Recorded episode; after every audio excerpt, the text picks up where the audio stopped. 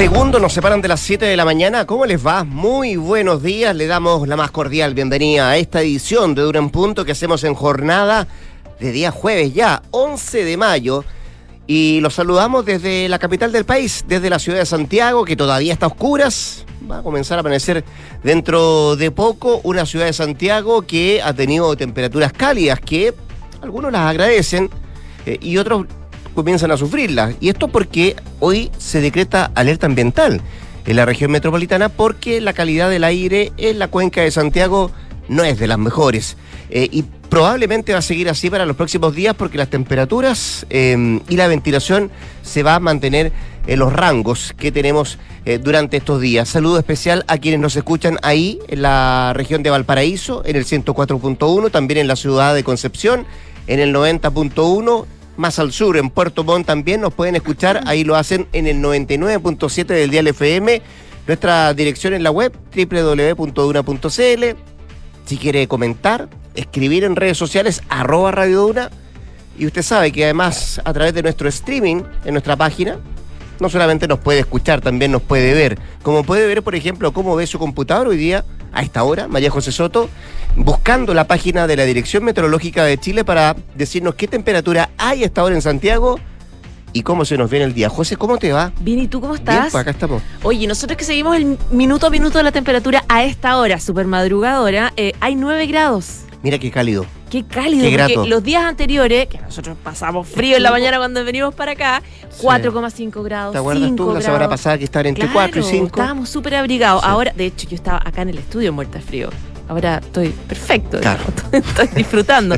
9 grados la temperatura esta hora en la región metropolitana. Se espera una máxima de 26 grados para hoy en Santiago y mañana, por ejemplo, vamos a estar bordeando los 30 grados, 28 grados de temperatura, parecido el fin de semana, sábado 26, 27 grados de temperatura eh, la máxima en Santiago, mientras que en Valparaíso eh, esperan para hoy también. Cielos soleados también suben las temperaturas, 22 grados, que eh, eh, es una buena cantidad, Sí. eh, considerando eh, el litoral central y em, en Puerto Montt. eh, cielos nublados y mañana lluvia, en todo caso, durante la madrugada y, eh, y noche. Y en Concepción también, donde nos escuchan en la 90.1, cielos nublados durante esta jornada, 19 grados la máxima. ¿Le echaste benzina al auto? No le echado. Qué bueno, porque tienes que echarlo hoy día. Ah, 27 pesos por litro baja la benzina a contar de esta jornada. Ayer, No. lo, ayer lo, lo anunció la empresa nacional hecho, del petróleo. Mi auto Está- me está marcando, me está con esa alertita de... con la, con la luz encendida. Exacto, Sí, está titilando. exacto. Así es. Oye, vamos a hablar de tantas cosas que han pasado en las últimas horas. De hecho, hace poco rato, podríamos decir, a eso de la una de la mañana, terminó el conclave eh, encabezado en Cerro Castillo por el presidente de la República, Gabriel Boric, con todo el oficialismo, partidos políticos, comité político. Ahí estuvieron conversando de lo que significó la elección de los consejeros constitucionales del domingo recién pasado y cómo se viene esto y cómo se plasma, por cierto, en el programa de gobierno. La consigna eh, aunar criterios, mantener la unidad del bloque eh, y sacar a relucir lo que se ha conseguido durante este gobierno. Dos cosas en las últimas horas. Sueldo mínimo que se aprueba en la Cámara de Diputados y también el royalty minero. Eso hay que darlo a conocer, decían ayer en el cónclave en Cerro Castillo. Eso en Viña del Mar y cerquita de ahí también en Casablanca, otro cónclave, el del Partido Republicano. Bueno, de eso nos va a contar también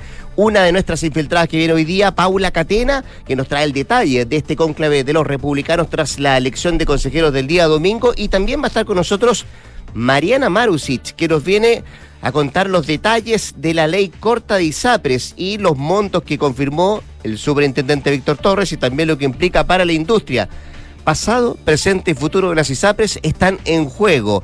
Em, ¿Te acuerdas tú que se había hablado de 1.400 millones de dólares que era lo que tenían que devolver la ISAPRES? Todos dijeron, pero ¿cómo esa cifra comparada con la utilidad de los últimos 10 años? Inviable. Bueno, al final era la cifra Claro. la que se dio ayer. Bueno, de eso nos viene a contar Mariana Marusit. 7 con 4. 7 de la mañana con 4 minutos. Acá están nuestros titulares.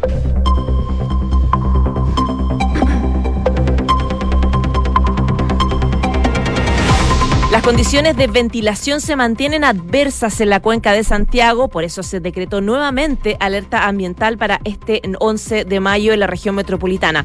Está prohibido el uso de calefactores a leña y las quemas agrícolas. Además, los automóviles Station Vagos y similares con sello verde inscritos antes de septiembre de 2011, cuyas patentes terminen en 8 y 9, no podrán circular en la provincia de Santiago, Puente Alto y San Bernardo.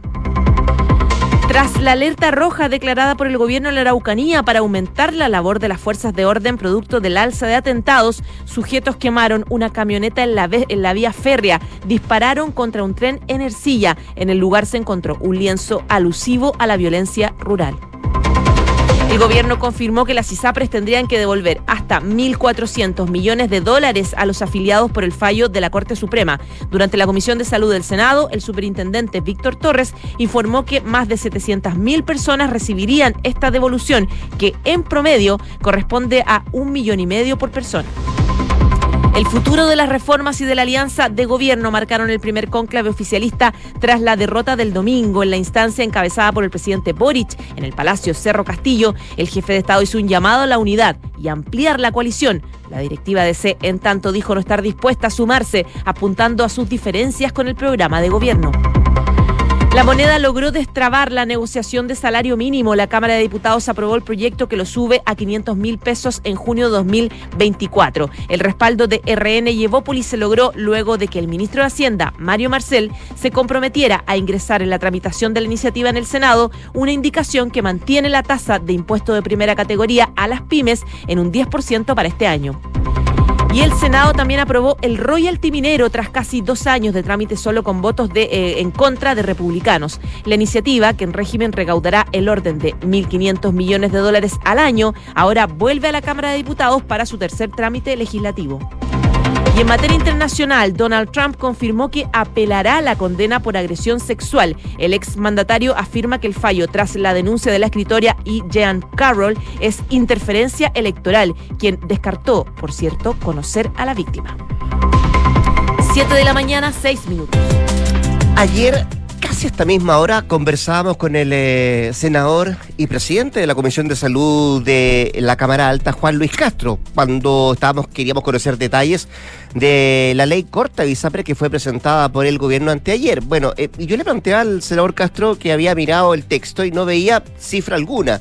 Eh, en lo concreto respecto a lo que tenían que desembolsar las ISAPRES para, para hacerse mm, cargo de esta devolución, tabla de factores, bueno, no, había tanta cifra. Bueno, y él me comentaba que efectivamente la idea era que durante el transcurso del día de ayer se presentara justamente el superintendente, la ministra de Salud, eh, todos quienes tienen que ver desde el Ejecutivo con este, con este tema, en la comisión para explicar y bajar aquellos números. Bueno, ayer eso ocurrió y fue el superintendente de salud, Víctor Torres, quien puso sobre la mesa las cifras que faltaban luego de que el gobierno ingresara esta esperada ley corta que busca delinear la fórmula para implementar el fallo de la Corte Suprema, el cual, recuerde usted, exigió a las ISAPRES aplicar una tabla única de factores dictada por el regulador desde el año 2019 para el cálculo de los planes de sus afiliados y también devolver los cobros en exceso que hayan generado justamente estas eh, instituciones. Bueno, Torres junto a la ministra de Salud, Jimena Aguilera, estuvieron en la Comisión de Salud del Senado, donde expusieron las directrices de este proyecto que da un plazo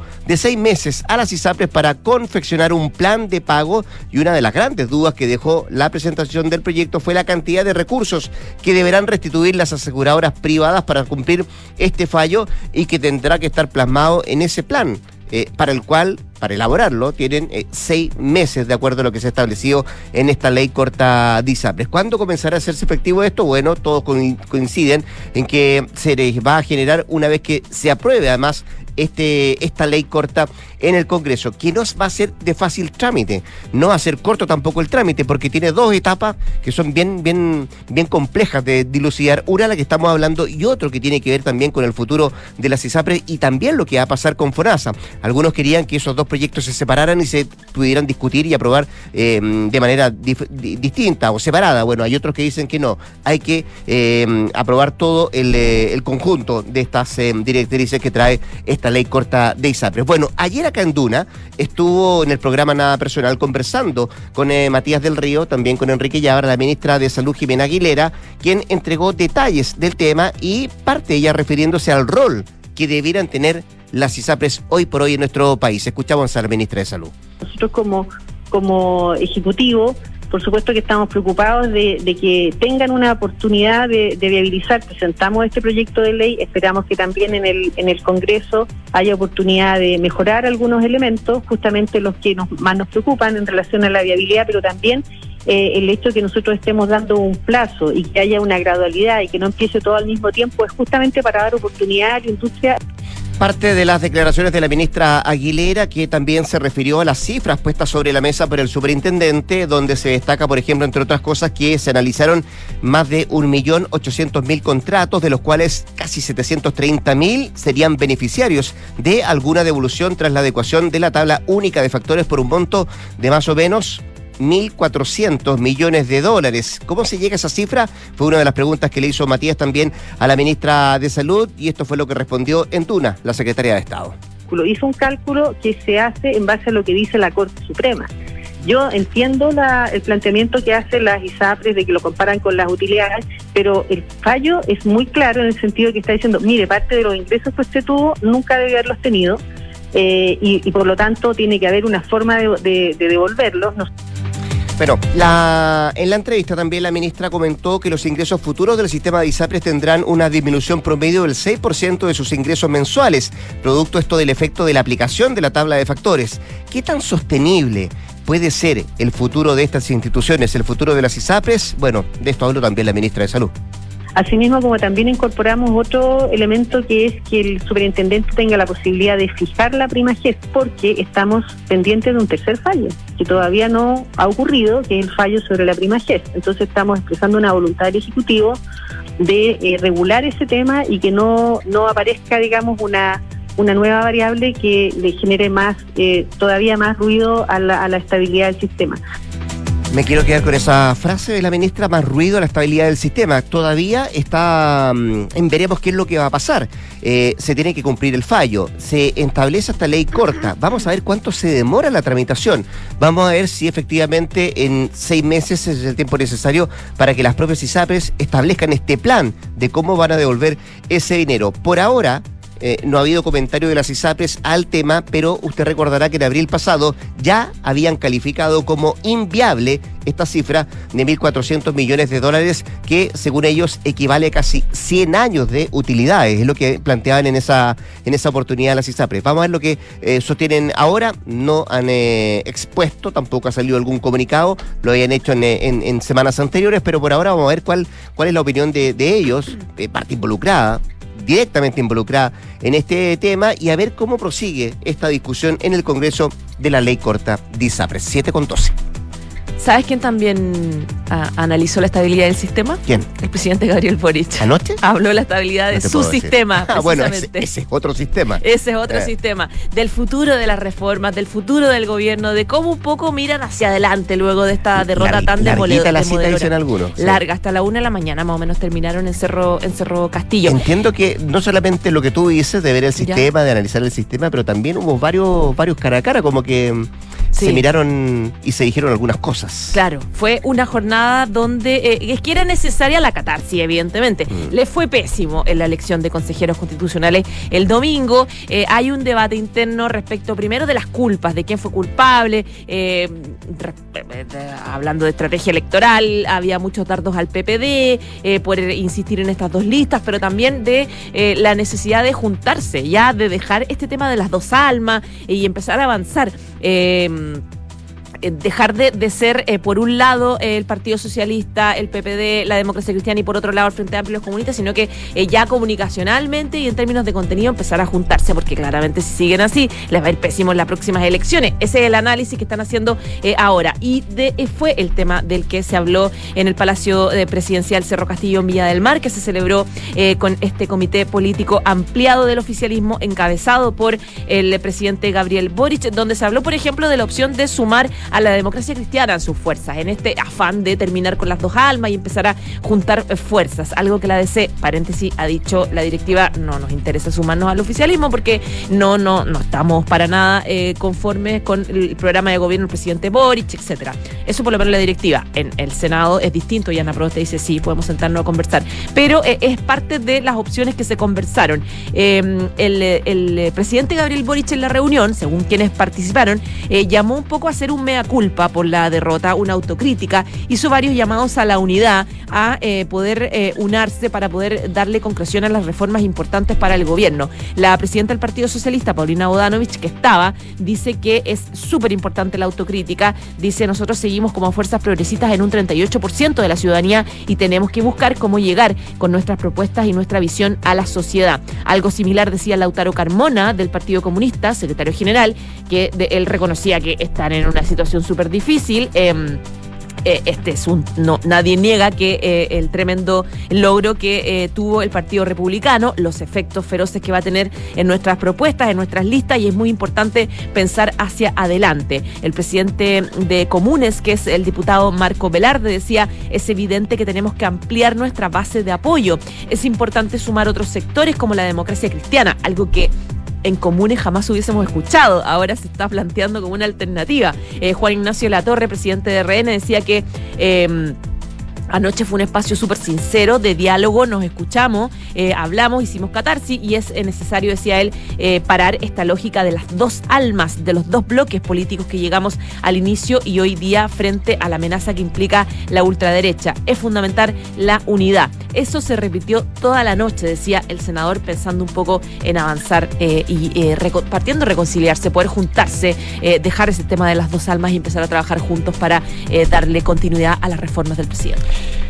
7 con 15. Escuchas, Duna en punto. Oye, a propósito de las reformas del presidente, que fue una de las cosas que también se dijo en este conclave en Cerro Castillo, de sacar a relucir, contar lo que está haciendo el gobierno, lo que se ha conseguido en materia de reforma. Ayer se anota un triunfo el Ejecutivo en el Congreso al lograr la aprobación del sueldo mínimo eh, en la Cámara de Diputados, proyecto que contó con 120 votos a favor, 24 en contra y 3 abstenciones, y fue despachado a su segundo trámite, tendrá que discutirse ahora en el Senado. Eso sí, para la aprobación de este proyecto, el ministro de Hacienda, Mario Marcel, tuvo que sacar una última carta para lograr abrochar este proyecto y contar con los votos de la oposición, quienes hasta último minuto mantenían su rechazo. Eso sí, consiguió los votos de RN, no así los votos del Partido Republicano, mucho menos también de la Unión Demócrata Independiente. ¿Qué es lo que hizo Marcel? Bueno, sorprendió con una idea que había sido solicitada por em, los propios representantes de las micro, pequeñas y medianas empresas y que también la oposición en su momento eh, lo había planteado en las diferentes discusiones que se llevaron adelante en las comisiones de trabajo, economía y también en la Hacienda.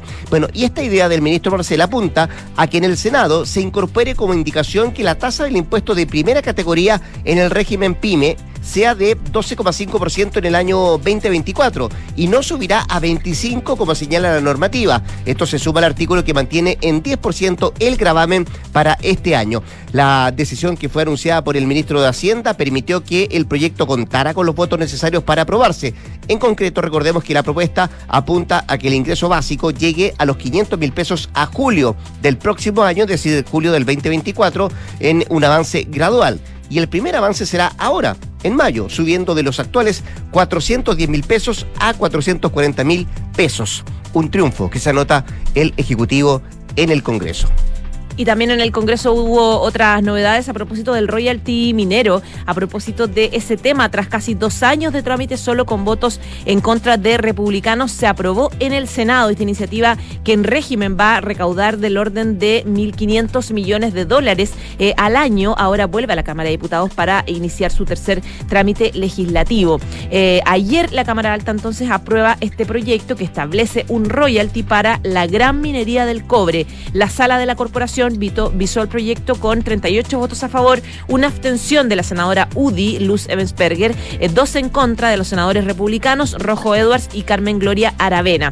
Al final de la sesión se sometieron a votación los artículos 1, 2 y 3 del proyecto, los cuales se aprobaron por amplia mayoría. Solo el segundo, que establece el valor cobro ad valorem recibió 35 votos favorables, 2 en contra y 4 abstenciones de los senadores de la UDI, Coloma, Sangüesa, Macaya y Eversberger. Ahora la iniciativa vuelve a la Cámara de Diputados para su tercer trámite legislativo y podría empezar a ser visto la próxima semana. Durante la tramitación en el Senado, el proyecto, el proyecto en todo caso tuvo varios cambios, varias modificaciones en relación a la propuesta que nació originalmente de un grupo de diputados en 2018 eh, y que estaba en su segundo trámite legislativo desde el 18 de mayo de 2021. 7 con 19 minutos. Estás en Duna en Punto. Vámonos por un rato a Estados Unidos porque hoy se vive una jornada clave en la frontera entre ese país, Diego, y México, ya que deja de estar activa la medida sanitaria título 42 que fue aprobada en el gobierno de Donald Trump que, expira hoy día y que podría significar un nuevo ingreso de inmigrantes a tierras estadounidenses, aunque desde el ejecutivo de Biden aseguran que eso no significa la apertura de la frontera sur. Lo concreto es que las últimas semanas se ha visto a miles de migrantes llegando a la frontera sur de Estados Unidos con México y con la eliminación de este título 42 se espera un incremento inminente, además, durante los próximos días. Eh, realizó una visita a Texas el secretario de Seguridad Nacional de Estados Unidos, eh, quien dijo que han tomado medidas para evitar que el sistema sea sobrecargado por un incremento masivo de la llegada de migrantes cuando la normativa llamada Título 42 expire hoy jueves. Estamos construyendo vías legales que van a proporcionar un camino seguro y ordenado para que las personas que reúnan los requisitos para recibir ayuda en virtud de la legislación estadounidense lleguen a Estados Unidos de forma segura, fue lo que dijo el eh, subsecretario en declaraciones a los medios. Pero también advirtió que quienes lleguen a la frontera sur de forma irregular van a enfrentar consecuencias. El mensaje es muy claro, vamos a ayudar a quienes lo necesiten de acuerdo con lo establecido en nuestro marco legal. La frontera no está abierta, no ha estado abierta y no estará abierta el 11 de mayo, es lo que ha dicho la autoridad norteamericana. El tema es que el gobierno del presidente Joe Biden está bajo una presión bastante grande porque eh, en el Partido Republicano afirman que incluso con esta medida la frontera está fuera de control. Fíjate que las estadísticas de la Oficina de Aduanas y Protección Fronteriza de Estados Unidos muestran que solo en marzo de este año las autoridades registran 192 mil encuentros con migrantes en la frontera sur, la mayoría mexicanos que están tratando de llegar a esa parte del país o entre ambos países para ingresar a territorio norteamericano. Cuando hoy expira esta, esta normativa, la título 42 que fue mm, establecida durante el gobierno de Donald Trump a propósito de la situación de pandemia que se estaba viviendo en todo el mundo. 7 con 21. En Duna en Punto le tomamos el pulso a la economía. Y a esta hora revisamos los principales indicadores económicos. En esta jornada se cotiza la UEF en 35.963,32 pesos, mientras que el dólar 788,5, el euro 864,96 y el mm. cobre 3,84 dólares la libra. Aprovechamos también de revisar lo que trae la prensa económica esta jornada de día jueves. Pulso destaca como principal titular. Gobierno logra aprobar salario mínimo en la Cámara tras concesión tributaria de Marcel a las pymes. Y también destaca en otros títulos, Hacienda se juega por un crecimiento del PIB este año, aunque el mercado aún ve una caída. Miramos también lo que trae el diario financiero, principal titular, Fusión encumbraría a la Polar ABCDIN como segunda cadera con más multitiendas en Chile. Parte de los títulos de la prensa económica esta jornada.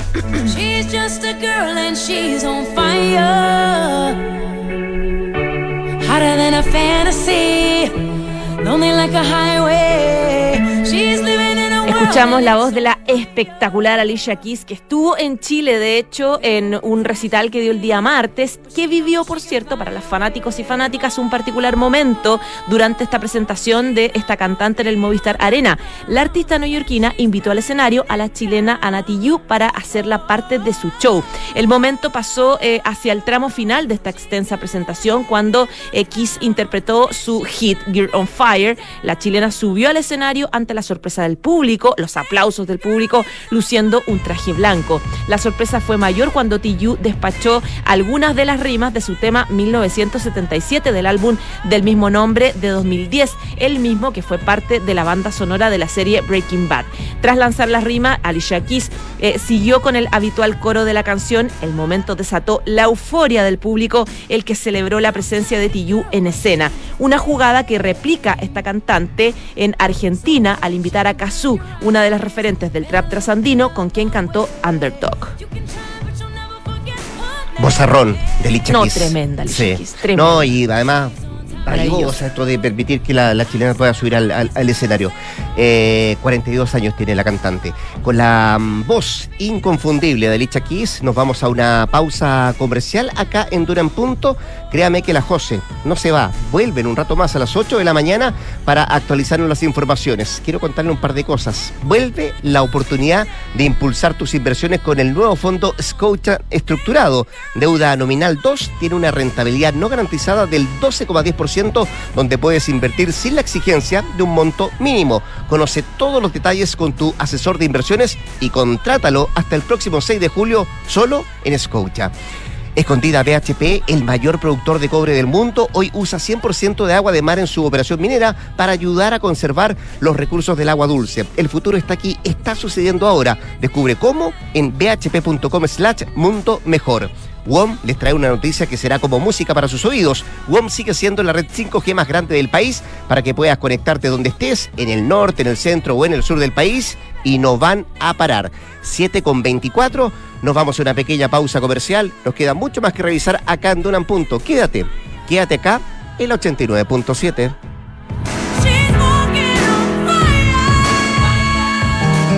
Entre el trabajo, los viajes, las expectativas, las responsabilidades, muchas veces he llegado a pensar que por ir tras lo urgente he perdido el foco de las cosas realmente importantes. Pero cada vez que me detengo un segundo, recuerdo que voy en la dirección correcta. Respaldo, simpleza, transparencia. ISAPRE Esencial de Grupo Alemana. Pensando en lo que hoy es esencial para ti y tu salud. Control de Fontana tiene un mensaje para las empresas de Chile. Si en el año de la productividad tu compañía no tiene integraciones, no conecta recursos humanos con inteligencia de negocios y no tienes el control de sus procesos, piensa digital y despega la eficiencia de Defontana RP. Recursos humanos, contabilidad y finanzas, abastecimiento y mucho más gracias a su ecosistema digital de gestión empresarial. No esperes más y despega la eficiencia con hasta un 50% de descuento en la implementación ingresando a defontana.com. Deja que tu hogar se llene de color con el 40% de descuento en pinturas Sherwin Williams. Desde el 11 al 13 de mayo, ven y disfruta de nuestros días imperdibles Sherwin Williams. Elige entre nuestros más de 1600 colores con el 40% de descuento. Acércate a nuestras tiendas Sherwin Williams y te damos delivery gratis por compras sobre dos tinetas. Descubre colores espectaculares con una pintura increíble.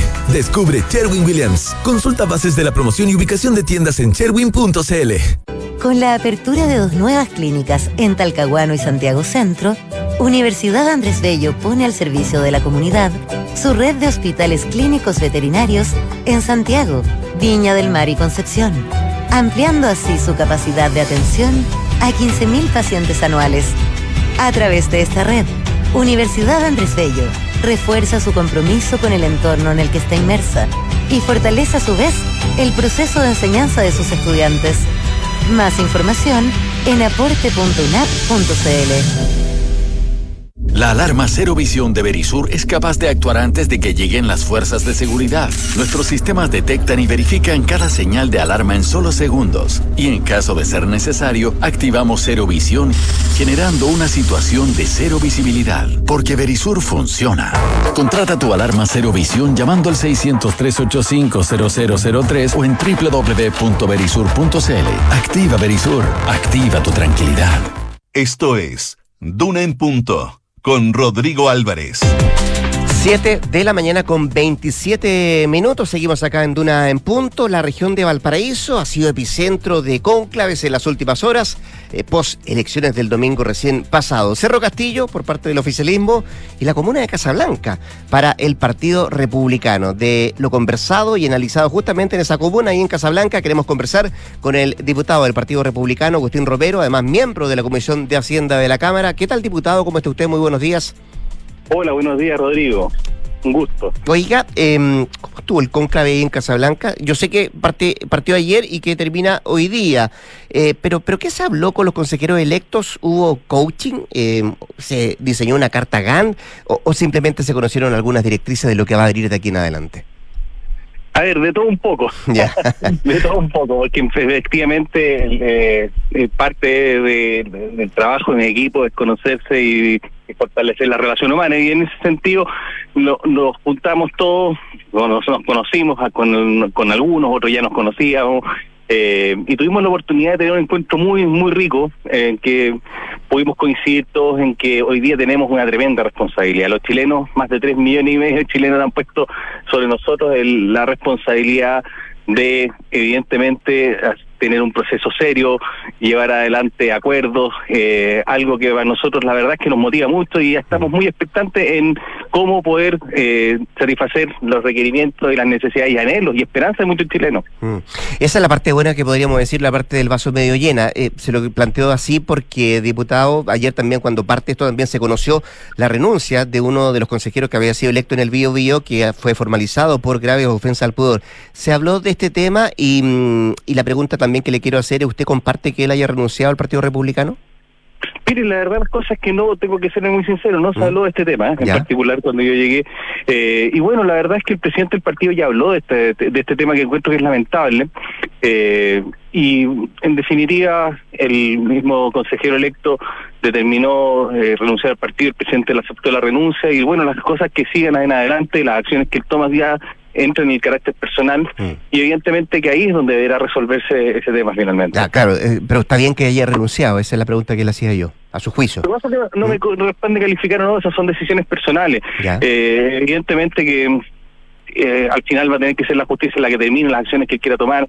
Y bueno, eh, es, es lamentable, pero eso no puede empañar, yo creo que la decisión de muchísimos chilenos en favorecer nuestra posición y en favorecer también eh, una corriente política que ha hecho un trabajo que va más allá de estas co- cosas puntuales, sino que también un trabajo coherente de convicción y valentía que no lleva solamente este- estos dos meses de campaña, sino que también un trabajo parlamentario y el trabajo también de nuestro candidato José Antonio Castro. Ya, eh, conversemos de eso entonces, porque usted dice una corriente política que no nace hace dos, hace dos meses, ¿no? O no, no, o se, no se conoció por lo que pasó el día domingo, llevan bastante rato en esto, y usted, bueno, da fe de aquello estando en el, en el Congreso, en la Cámara de Diputados, trabajando, diputado Romero. Eh, lo que quiero preguntarle, y a propósito de eso, de esa base que usted establece, ¿cómo toman en el Partido Republicano eh, la opinión, por ejemplo, que algunos parlamentarios de la democracia cristiana que están pidiendo un pacto electoral para frenar el avance de la ultraderecha? Mire, yo creo que ponernos siempre caricaturas de ultraderecha y ese tipo de cosas no aportan para nada si queremos llegar a acuerdos, si queremos tender puentes con nosotros. A mí los parlamentarios de la democracia cristiana me conocen, tenemos muy buenas relaciones entre muchos parlamentarios eh, de la bancada del Partido Republicano con la bancada del Partido Demócrata Cristiano. Entonces, la verdad las cosas que yo creo que más que ponernos etiquetas eh, de ultras o de lo que sea, lo que nosotros tenemos que tratar de hacer es de tener un mejor clima. La gente está media, y hoy diría que más que media, bastante aburrida de las peleas. Y siento que si nos ponemos de acuerdo, si podemos ser capaces de escucharnos activamente en lo que nosotros queremos, eh, entre todos los chilenos vamos a sacar adelante algo positivo. Yo le quiero decir una cosa, que antes de la elección del domingo no se escuchaba mucho el Partido Republicano y nosotros no hemos tachado a nadie de ultra o de antidemocrático. Y en ese sentido ahora que eh, nos están, por así decirlo, los focos iluminando a nosotros, queremos obviamente dar nuestra opinión. Y nuestra opinión siempre finalmente la solución a la democracia. Cuando tenemos distintos tipos de diferencias con el oficialismo o con otros partidos eh, al final lo que resolvemos es votando como lo hace cualquier eh, democracia sana digamos. Ahora, usted tiene claro, diputado Romero, que, que los van a estar mirando, no, no, no particularmente a ustedes, los diputados, pero sí a los consejeros con lupa con el actuar que tengan ahí en el Consejo Constitucional. Le pregunto esto porque también eh, en la semana el, el propio presidente del Partido Comunista, Guillermo Tellier, decía que él no descartaba que se instale de nuevo la opción rechazo a propósito de lo que pasó en la elección del domingo. Mire, yo lo que tengo la preocupación es que el presidente del Partido Comunista nos llame a rodear nuevamente esta, este Consejo Constitucional. La violencia no viene del lado de los republicanos, los, los republicanos nos salimos a quemar Chile. ¿Ya? Y en ese sentido nosotros lo que queremos hacer es un trabajo serio. Las personas que se presentaron como consejeros son gente común y corriente, hay profesores, hay, hay abogados, hay médicos, hay un ex comandante en jefe eh, hay una pastora, hay distintos tipos de personas que representan a la sociedad chilena. Y en ese sentido yo les quiero decir que el grupo que eligieron los chilenos es un grupo que realmente a mi juicio representa hoy día el sentir de muchas personas y lo que viven muchas personas. Por lo tanto, nuestra responsabilidad la tenemos súper clara. Ellos están muy entusiasmados con- y muy expectantes con el trabajo que se les viene. Y nosotros, por nuestro lado, vamos a seguir trabajando igual, porque no ha cambiado la composición del Congreso. Seguimos siendo los mismos 12 diputados de la bancada republicana. Ahora, a propósito del trabajo de los consejeros constitucionales, diputado Romero, ¿usted puede dar fe de que los consejeros republicanos van a respetar el proceso democrático, los 12 bordes, eh, y van a colaborar en construir una, una constitución en mayoría? Me pide dar fe, eso es como Ah. yo voy a dar fe de, de mi religión, digamos. Pero mire, ¿sabe que Yo me voy a jugar. Yo doy fe. O, que o- o le, o le cambio.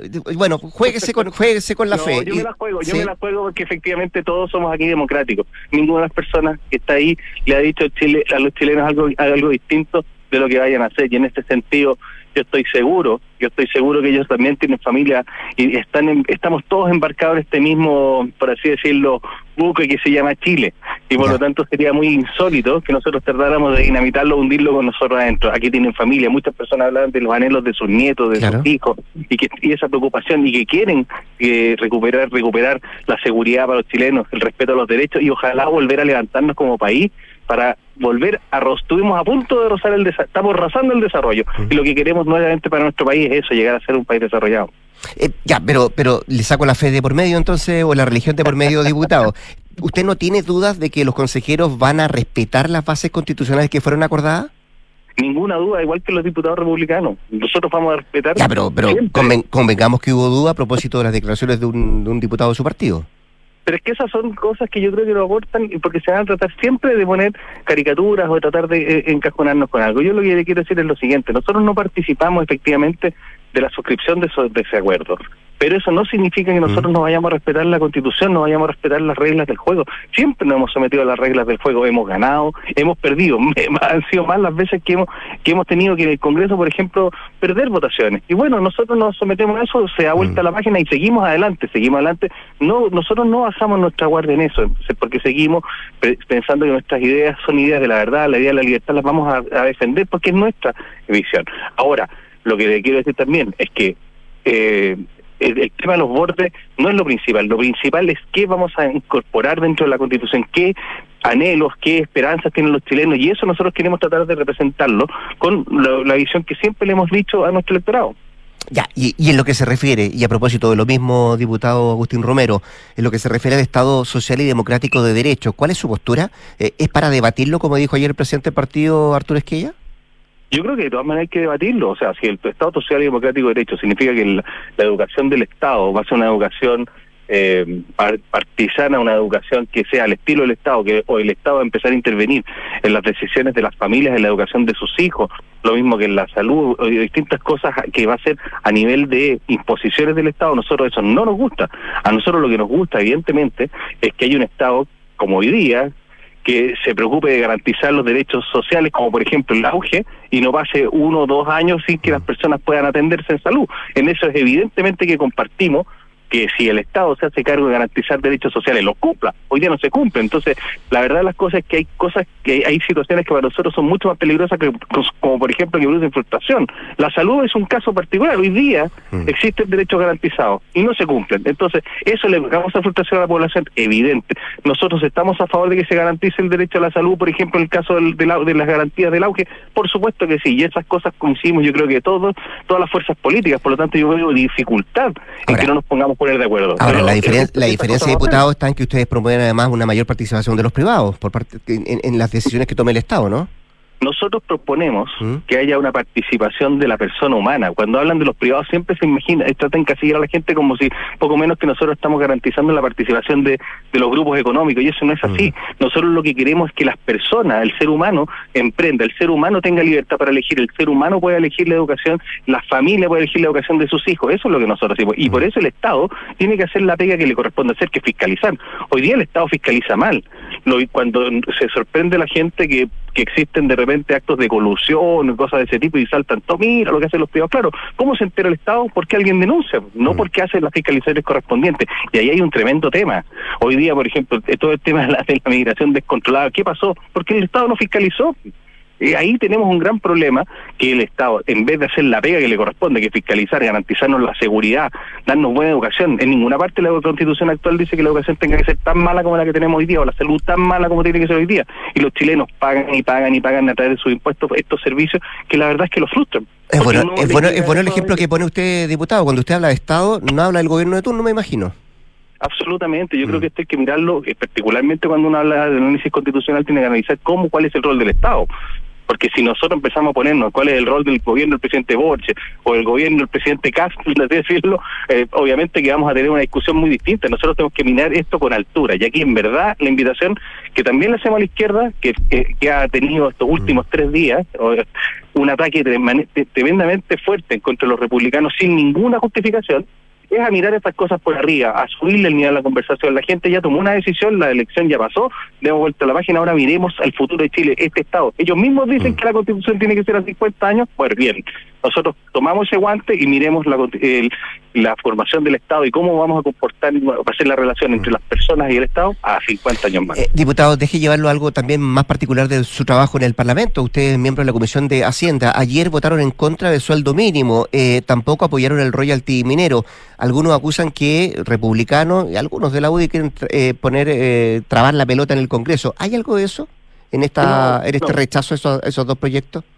Mire, nosotros fuimos, eh, lo dijimos incluso antes eh, de, de la elección, eh, nosotros no, no, no estamos acá actuando por, eh, por mezquindades políticas ni tampoco mirando las encuestas. Y respecto al tema del salario mínimo, a nosotros eh, particularmente justificamos nuestra votación diciéndole al gobierno que en una economía que no crece, en una economía que está estancada, que incluso va a decrecer eh, en comparación al resto de las economías del mundo, subir el salario mínimo solamente nos parece un despropósito. Nosotros creemos y, y, y por, y por lo demás, perdón, y por lo demás se reconoce que nuestra economía no puede pagar ese salario mínimo producto de la- el establecimiento de un subsidio para que apuntalemos a las pymes que no pueden pagar este salario eh, interviniendo de una manera artificial en el mercado del trabajo. Yo creo que eso es lo más grave que hay. Para nosotros lo más grave es que se está condenando a los trabajadores de pymes que reciben subsidio a que ganen el sueldo mínimo hasta el año 2025 cuando se supone, entre comillas, que tenían este subsidio. El año pasado nosotros aprobamos un subsidio similar que se supone que duraba un año y la verdad es que de las cosas que debo decirle responsablemente que me reviento haberlo apoyado porque yo sa- que tenía yo la intuición de que esto podría mantenerse de forma permanente y así fue y la verdad las cosas es que el gobierno en ese sentido tiene que ser responsable. Si- teniendo la mayoría incluso poniendo adelante también el Partido Republicano si era necesario nosotros habríamos asumido ese costo con el gobierno decirle sabe que nuestra economía no paga esto nuestra economía no da. Y por lo tanto veamos qué alternativas tenemos. Se lo ofrecimos al gobierno demos la misma plata que se iba a gastar en este subsidio lo que se le da al empleador para que se dieran ayudas directas. Porque, por ejemplo, el año pasado funcionó bastante bien un subsidio que se le entregó a los adultos mayores para el invierno para que puedan comprar parafina. Y en ese sentido Mm. tampoco, eh, tampoco ha afectado la recuperación económica que se está viendo, gracias a Dios. De todas maneras, eh, vamos a pongámosle buena onda Sí. al, a cómo se llama a las mejorías que tenemos en materia de, de- de inflación. Pero yo lo que quiero decir es que preferíamos entregarle transferencias directas a las personas porque de todas maneras es evidente que hay una crisis económica, las familias les cuesta llegar a fin de mes, pero intervenir en el mercado del trabajo la verdad es que condena, condena al empleo, condena el crecimiento de los salarios reales y esa situación es la que Perfecto. nosotros advertimos claramente. El diputado del Partido Republicano, Agustín Romero, conversando esta mañana con Tuna. Diputado, muchas gracias, que esté muy bien. ¿ah? Muchas gracias Rodrigo, un gusto con Abrazo, que esté muy bien. ¿ah? Adiós. 7 con 41, conecta la gestión de tu empresa con Sapiens CRP y tu área de gestión de personas con Senda. Ambas soluciones de Defontana y su ecosistema de gestión empresarial. Integra todos los procesos de tu compañía en defontana.com.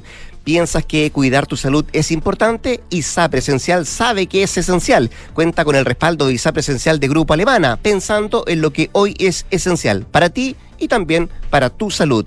Y mantén tus inversiones en otro nivel con el nuevo fondo Scotia estructurado deuda nominal 2, sin monto mínimo de inversión y una rentabilidad no garantizada del 12,10%. Aproveche y contrátalo hasta el 6 de julio con tu asesor de inversiones. Conoce detalles en scotiabankchile.cl slash nuevo fondo. Pausa y al regreso, Consuelo Saavedra y nuestras infiltradas Mariana Marusic y Paula Catena.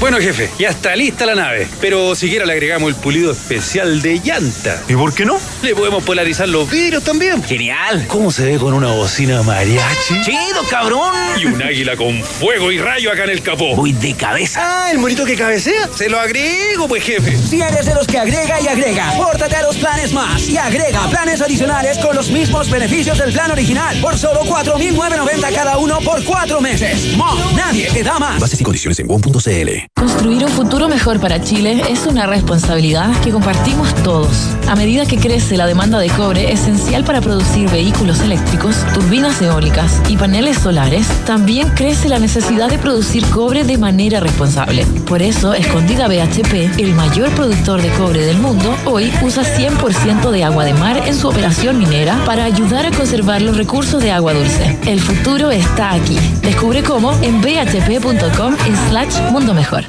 La alarma Cero Visión de Verisur es capaz de actuar antes de que lleguen las fuerzas de seguridad. Nuestros sistemas detectan y verifican cada señal de alarma en solo segundos. Y en caso de ser necesario, activamos Cero Visión, generando una situación de cero visibilidad. Porque Verisur funciona.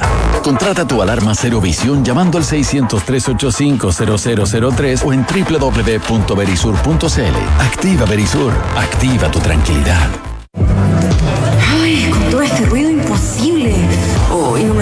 concentrar. Me voy a demorar un siglo en este informe. Si la oficina compartida no es lo que pensaste, descubre la nueva forma de trabajar. Office Flex. Espacios privados con contratos flexibles. Disponible en Mall Florida Center. Entra a office-flex.cl. Enfrentar el cambio climático es tarea de todos. Duna, por un futuro más sostenible. Chile está botando parte de la valiosa energía renovable que se está produciendo debido a que las líneas de transmisión existentes son insuficientes para transportar esta energía verde desde el lugar en que se genera hasta los puntos en donde se consume. Según cifras de la Asociación Chilena de Energías Renovables, ACERA, este fenómeno conocido como vertimiento ha aumentado un 225% este año en comparación al 2022 año en el que se perdió energía renovable equivalente al consumo de 600.000 hogares chilenos. Para enfrentar esta grave distorsión, urge tomar medidas que aceleren la inversión en una nueva infraestructura de transmisión y que flexibilicen la operación de las centrales térmicas para evitar así que se continúe perdiendo un bien tan preciado y necesario como la energía limpia. Acciona expertos en el desarrollo de infraestructuras para descarbonizar el planeta. Este 2023 en UC Cristus seguimos creciendo para entregarte lo mejor de la medicina UC, para llevar la salud y calidad UC más cerca de ti. Conoce nuestros dos nuevos centros médicos, Escuela Militar y Providencia, y nuestras ocho nuevas unidades de toma de muestras en región metropolitana, las que se suman a las 50 disponibles a lo largo del país. Te esperamos. Encuentra más información en ucecristus.cl. Somos Ucecristus. Somos la Católica. Oiga, don José, ¿no le parece mejor externalizar el pago de las remuneraciones? ¿Y quién se encargaría de eso? ¿Usted? Yo no, don José. Mando Medio. Don José, confíe en el outsourcing para el pago de remuneraciones de Mando Medio y relájese. Infórmese en mandomedio.com. ¡Gracias, Mando Medio! Escuchas Duna en punto. Duna 89.7.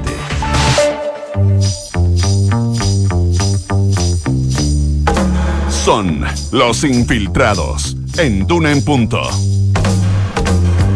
7 con 45 de la mañana. Consuelo Saavedra, ¿cómo te va? Muy, pero muy buenos días. Bien, Sí. me estoy preparando, dichosos los oídos. Dichosos los oídos para escuchar lo que nos traen como tema nuestras infiltradas de hoy.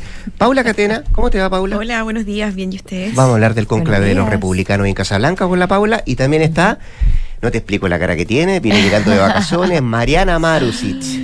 Muy buenos días. ¿Cómo estás, Mariana? Muy bien, muchas gracias. ¿Cómo lo pasaste? ¿Cómo Demasiado bien, estoy pero renovada. Sí, renovada, muy bien. No vamos a decir dónde Qué estuvo, bien, cuánto tiempo estuvo. No, esos son detalles propios e íntimos. No, ¿cuánto tiempo lo sabemos? Sí. Porque notamos ausencia. Un Por mes, sí, un mes. sí. Bueno, ah, sí. Todo bueno. Bueno, y la realidad la trae de vuelta, pues así que vamos a hablar de la ley de ISAPRES con, eh, Ley con Mariana ISAPRES, Maros. sí, Pero partamos con eh, lo que pasó en Casablanca ayer, que continúa hoy día, ¿o no? Continúa hoy día, Sí. sí. este como primer encuentro de los consejeros del Partido Republicano que tuvieron una arremetida en las elecciones.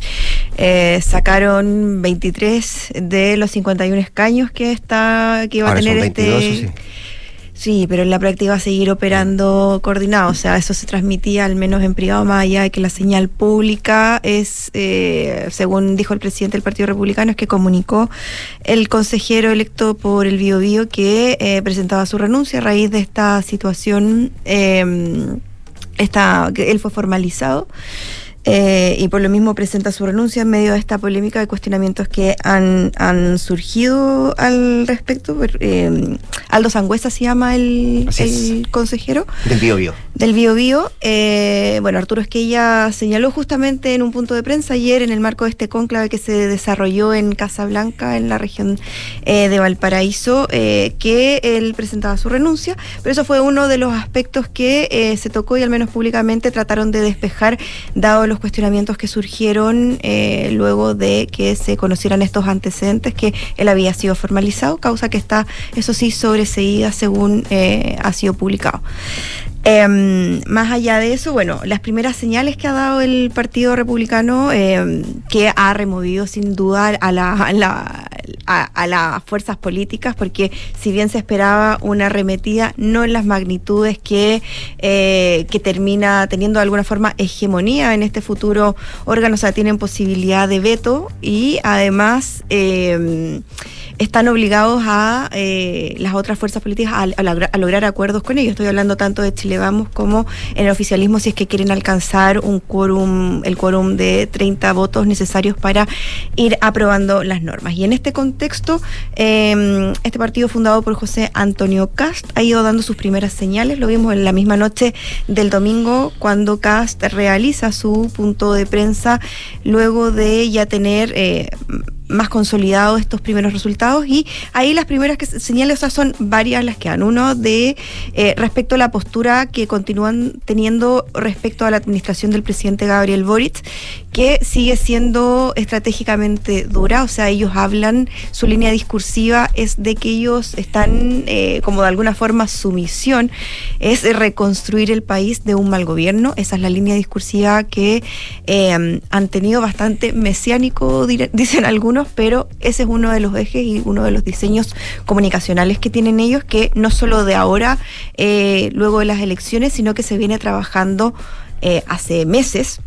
Eso es uno, la postura que tienen con el gobierno. Dos, también cómo va a ser eh, la política de alianzas y la postura que van a adoptar respecto del Consejo, al interior del Consejo Constitucional y al menos las primeras señales que han dado, eh, dicen en los sectores, en los distintos sectores políticos, la califican de positiva porque eh, al menos hay disposición a lograr acuerdos y a sentarse a conversar con las otras fuerzas políticas. O sea, el propio Esquella decía ayer que más allá de que esto no se trata solo de las mayorías que puedan tener ellos, de los quórums o de la hegemonía que puedan tener, sino que esta es la redacción de una nueva constitución. Y por lo mismo eh, hay disposición a entablar diálogos con otras fuerzas. Hay que recordar que el Partido Republicano se marginó de este acuerdo por Chile en diciembre pasado y por eso también están instaladas las dudas respecto de cómo va a ser el comportamiento. Y uno de los cuestionamientos que han surgido en estas últimas 48 horas es que justamente está el diputado Johannes Kaiser eh, criticó en un programa de streaming eh, la, una de las bases de las 12 bases constitucionales que tiene que ver con eh, esta que establece el Estado Social de Derecho que permite eh, la participación de públicos y privados. Esa base particularmente fue cuestionada. Y el avance y el compromiso, un avance progresivo del financiamiento de, de esos, de esos derechos, el aseguramiento de esos derechos Justamente. sociales. Y, y no solo el diputado Kaiser, también eh, su hermana, ¿verdad? Vanessa Kaiser había estado eh, desde, desde el domingo en la noche, eh, calculo yo, eh, si bien, bueno, ella no es, eh, tengo entendido que no es militante de- del partido, pero es una figura influyente en el, en el sector, es concejala, ella también había estado hablando sobre, eh, sobre la- las bases constitucionales y en particular eh, esta que el diputado Kaiser dice que si ellos no firmaron no tendrían por qué respetar. Claro, eh, justamente esa bajada, si bien en el Partido Republicano eh, la directiva y también quien fue el jefe de campaña, Martina Raúl, intentaron dar señales de que, ojo, eso que está en la Constitución, nosotros estamos por respetar la Constitución y las leyes. Bueno, eso decía Agustín Romero recién, porque estuvo ayer en el conclave y decía, doy fe, eh, no tengo duda, de que van a respetar las 12 bases. Esa es la base, Mm. esa es como la, eh, el- al menos el- la línea que han bajado, pero eso sí, a la vez, por ejemplo, em, Muestran diferencias. Arturo Esquella, por ejemplo, dice, Ah. sí, vamos a respetar esto, pero eh, en la discusión del Consejo vamos a debatirlo y vamos a ir viendo una por una de alguna Mm. forma. Y reconoce que hay una complicación justamente en esta, en esta base constitucional con la que no, no, están, no están de acuerdo y genera una división eh, en el partido. Pero ojo, que esta, esta discusión eh, del Estado social de derecho eh, versus eh, la, la participación de los privados está también tensionando y ha tensionado el mismo trabajo de la comisión experta, donde ahí el Partido Republicano tiene solo un representante que es eh, Carlos Frontaura. Hay una tensión ahí y de hecho dentro de la discusión que se está viendo en esa misma instancia es como dejar redactada, o sea, como una manera de solución en esta etapa de enmiendas que abre esa instancia, es dejar redactado casi eh, prácticamente igual a cómo quedó la base constitucional, para intentar dejarlo lo más general posible. Pero al Partido Republicano que va a tener hegemonía en cuanto a, mm, a- en, en el futuro órgano no, no, no está de acuerdo con Va- eso. Es verdad que tiene la hegemonía, pero eh, eh, solo si eh, el resto de los partidos de Chile Seguro o de Chile Vamos se sumaran a la postura de, de Republicano. Claro, pero es la verdad. llave- la llave la tienen el- en la posibilidad de veto. sobre el no respeto. De veto, sí. Tienen, al tener los, estos 23 escaños, 22 ahora con Mm. la renuncia de, mm, de, de- de este consejero del Bio Bio, igual tienen posibilidad de, aunque se pongan los otros de acuerdo, pueden eh, bloquear y no y no aprobar nada. O sea, puede pero, quedar en pueden letra ir, muerta. pero poder ir a disp- pero tendría que ir a comité de admisibilidad. Claro, y en el comité de A la comisión de admisibilidad, admisibilidad, que es la que vela por el la, cumplimiento la de las bases oposición, en el la oposición en su, en- tiene, tiene hegemonía también ahí, tienen más de los más de 30 votos. Si es que se pusieran de acuerdo eh, con, con Chile, vamos, si es que lograran ahí Mm. un consenso. Claro. Ya, pues vamos a ver qué pasa en esta segunda jornada del clave ahí en Casablanca. Que del se Partido supone que viene una bajada política Así con, pues. con, con ejes más claros de cómo va a ser eh, la postura republicana. Perfecto. A la espera entonces de aquello. Eh, gracias, Paula. Mariana Marusic, eh, ley corta de ISAPRES. Y eran, yo te decía en, en el off, te decía, y eran 1.400 millones de dólares. Eran 1.400 millones de dólares, ya lo habíamos dicho, el gobierno no quería que esa cifra se hiciera pública hace un tiempo eh, y ayer por primera vez ya la revelaron de forma oficial. Son 1.400 millones de dólares los que tendrían que devolver las ISAPRES específicamente a 700, casi 726 mil personas. Son 725.878 contratos los que el regulador calculó a, los cuales se, se les debería reducir, digamos, el plan y que también son a quienes les llegará eh, este dinero. Eh, en realidad es un dinero que eh, probablemente, según la ISAPRES, no debería llegar si es que se aprueba este proyecto, porque a juicio de ellos esto hace que el sistema caiga. Ya en abril habían Eh, dicho que era inviable. ¿Ah? En abril ya habían dicho que era inviable. En- Mm. Mira, a- ayer y antes de ayer las ISAPRES no se pronunciaron, hasta ahora han guardado silencio desde que se presentó la ley corta, eh, pero en privado lo que dicen ellos es que en realidad eh, es inviable que el sistema, no, no- el sistema no va a poder seguir funcionando si es que se aprueba un proyecto de este tipo. Eso es lo que dicen en reserva.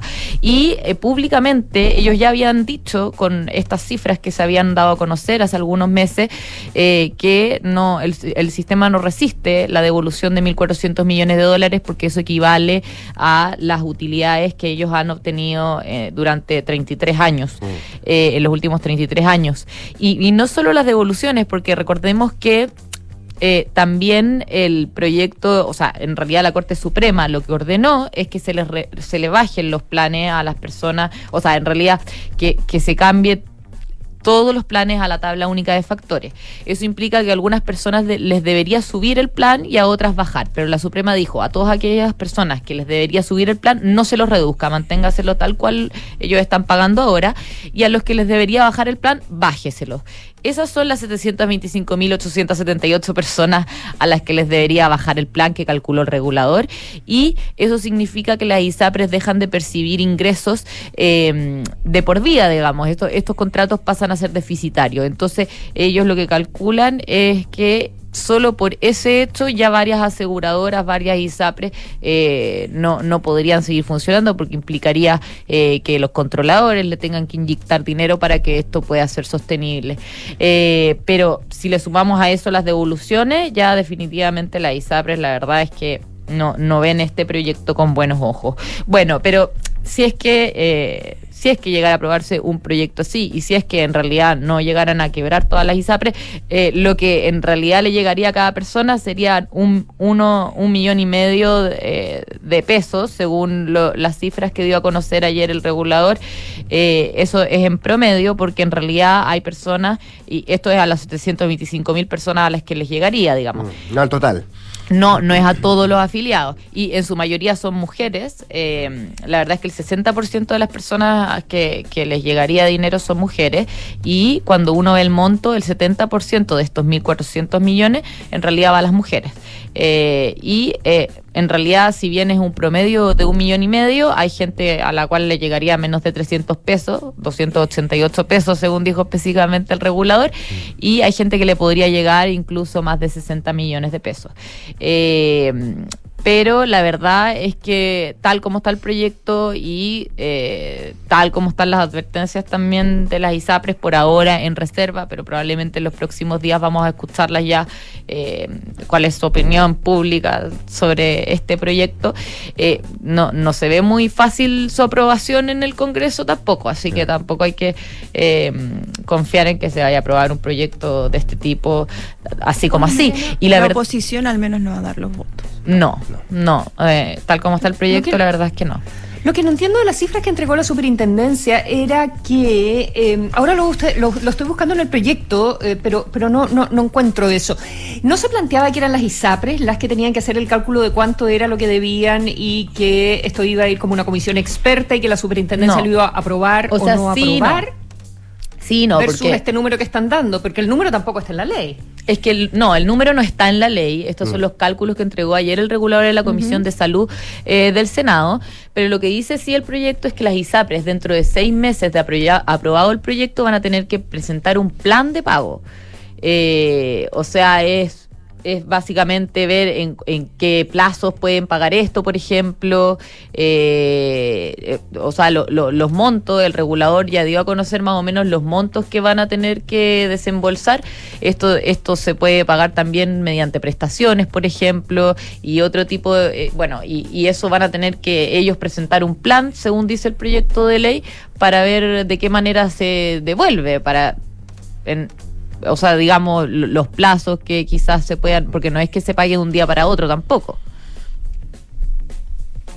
O sea, nunca estuvo eh, sobre la mesa que las eh, el tema que pasaba por una comisión experta. No, sí, eso, eso, eso es así, eso es así, pero lo que el proyecto dice es que las ISAPRES dentro de seis meses tienen que presentar un plan de pago, el cual tiene que ser analizado por la Superintendencia de Salud y esta comisión experta. Entonces, por ejemplo, puede llegar la, la ISAPRE X a decir, yo voy a pagar de, de tal forma, en, en tal plazo, eh, a, a tantos afiliados primero, a otros afiliados, no sé, eh, vamos a... Pero el monto lo pone la super en base a sus propios Pero claro, el monto ayer la superintendencia ya dijo cuáles son los montos que van a tener que pagar. Eh, esa es una fórmula, o sea, es que la, la digamos. eh, y eso puede variar levemente según dijo el regulador, eh, considerando que, por ejemplo, o sea, según dijo ayer, eh, según dijeron ayer en la Comisión de Salud, considerando, por ejemplo, que los planes están en UEF, y, pero cosas menores. Entonces, eh, se- dijeron que puede variar, la verdad, levemente, no, no significativamente. Eh, Y, y bueno, el regulador también pidió más plazo a la Suprema, porque recordemos que el fallo eh, había plazo para ser cumplido hasta fines de este mes, quedan dos semanas y tres días para que termine el mes, entonces evidentemente no se puede aprobar el proyecto en estas dos semanas. Entonces la Superintendencia de Salud lo que hizo fue pedir seis meses más de plazo para que así lo- los parlamentarios tengan tiempo de poder tramitar eh, esta iniciativa. Vamos a ver lo que dice la Suprema al respecto. Claro, vamos a ver qué pasa. Eh, viene enredado el tema a propósito de lo que se presentó ayer. Eh, ayer dio luces, más luces de esto también la ministra de Salud, Jimena Aguilera, en entrevista con Matías del Río y Enrique Llavar, eh, en el Nada Personal. Usted la puede escuchar íntegramente ahí en duna.cl, así que le hacemos también esa recomendación. Mariana, Paula, Consuelo, muchas gracias. ¿ah? Que Muy pasado en el tiempo, nos, van a retar. Eh, ya, nos vamos. La viene- Consuelo se hace cargo. Se hace cargo. sí, por Ok, supuesto. ok. Ya, ok. La consuelo, echo las balas. la consuelo esta vez. Se viene la noticia con María José Soto y después de eso hablemos en Ofacanduna. Quédese, el 89.7. Buenos días.